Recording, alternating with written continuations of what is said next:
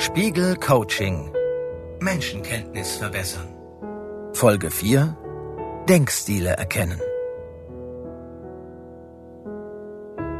Unsere Sprache sagt viel aus über unsere Vorlieben und unsere Art zu denken. In Folge 2 dieses Coachings haben wir uns schon mit Stimme, Sprechstil und Sprachfluss beschäftigt. Es ging darum, darauf zu achten, wie andere sprechen, also ob sie sich zum Beispiel lebhaft und eher unstrukturiert äußern. Daraus kann man den Rückschluss ziehen, dass diese Menschen eher spontan und emotional sind. Der Sprechwirkungsforscher Walter Sendelmeier ist der Ansicht, dass die Stimme eine sehr gute Orientierung gibt, in welcher Verfassung der Sprechende ist. Das hilft dabei, sich im Gespräch besser auf den anderen einzustellen und beispielsweise rücksichtsvoll zu sein, wenn die Person traurig klingt. In dieser Folge des Coachings geht es nun um die Wortwahl und den Inhalt dessen, was andere sagen. Einige Psychologen sind heute der Ansicht, dass Menschen entweder sachlich oder emotionsbezogen oder meinungsbezogen reden. Die Kommunikation läuft am besten, wenn man in dem bevorzugten Sprach- und Denkstil angesprochen wird.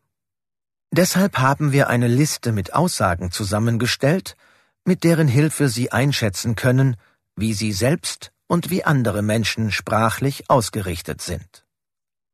Überlegen Sie, wie Sie Ihre eigene Art zu sprechen einordnen würden.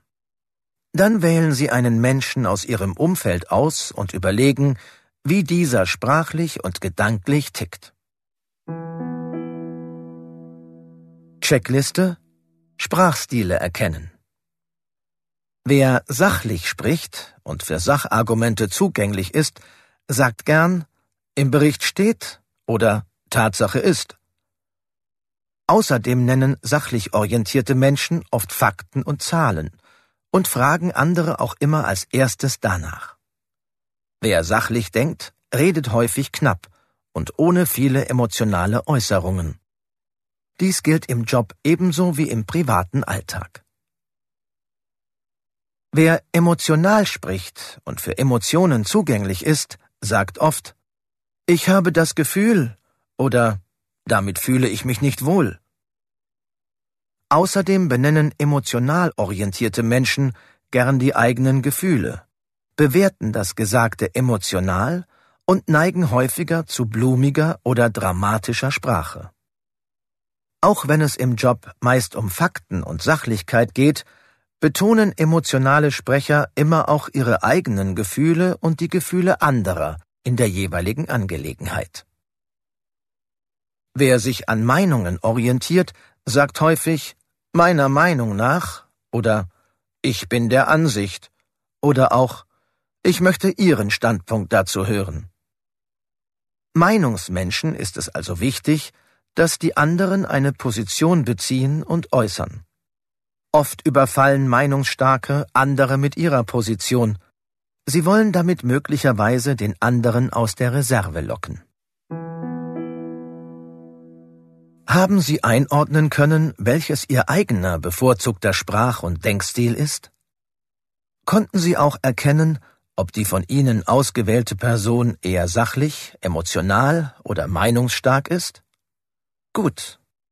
Dann gehen Sie nun einen Schritt weiter und überlegen Sie, wie Sie mit dieser Person überzeugender kommunizieren können als bisher. Übung 2 Dem anderen entgegenkommen. Probieren Sie beim nächsten Gespräch auf den Kommunikationsstil Ihres Gegenübers einzugehen. Lassen Sie vorsichtig bei sachlichen Typen ein paar Fakten einfließen und verzichten Sie auf sehr emotionale Formulierungen. Streuen Sie hingegen bei Gefühlsmenschen ein bisschen Emotionalität in Ihre Sätze. Holen Sie Meinungsstarke mit einem klaren eigenen Standpunkt ab. Sie werden sehen.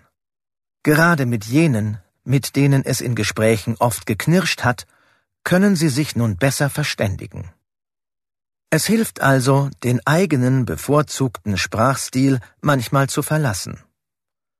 Übertreiben Sie es aber nicht mit dem Entgegenkommen, denn das wäre Schauspielerei und würde unecht wirken. Bleiben Sie Ihrem eigenen Sprachstil grundsätzlich treu. Stellen Sie sich sprachlich und argumentativ nur ein bisschen auf die anderen ein. Manchmal kommt man an Grenzen mit der Technik, sich auf den Denk- und Sprachstil des anderen einzulassen. Wenn bei einem Gegenüber ein bestimmter Denkstil sehr stark ausgeprägt ist, ist es eher ratsam, auf eine sachliche Schiene einzulenken. Denn mit komplett dogmatischen Meinungstypen und sehr überzeugten Bauchmenschen kann man vor allem im Job und anderen eher offiziellen Zusammenhängen nur umgehen, wenn man eine gemeinsame sachbezogene Ebene findet. In der nächsten Folge dieses Coachings zeigen wir, wie man Blender erkennt. Denn die sind, das versteht sich von selbst, Spezialisten darin, andere zu täuschen. Spiegel Coaching Menschenkenntnis verbessern.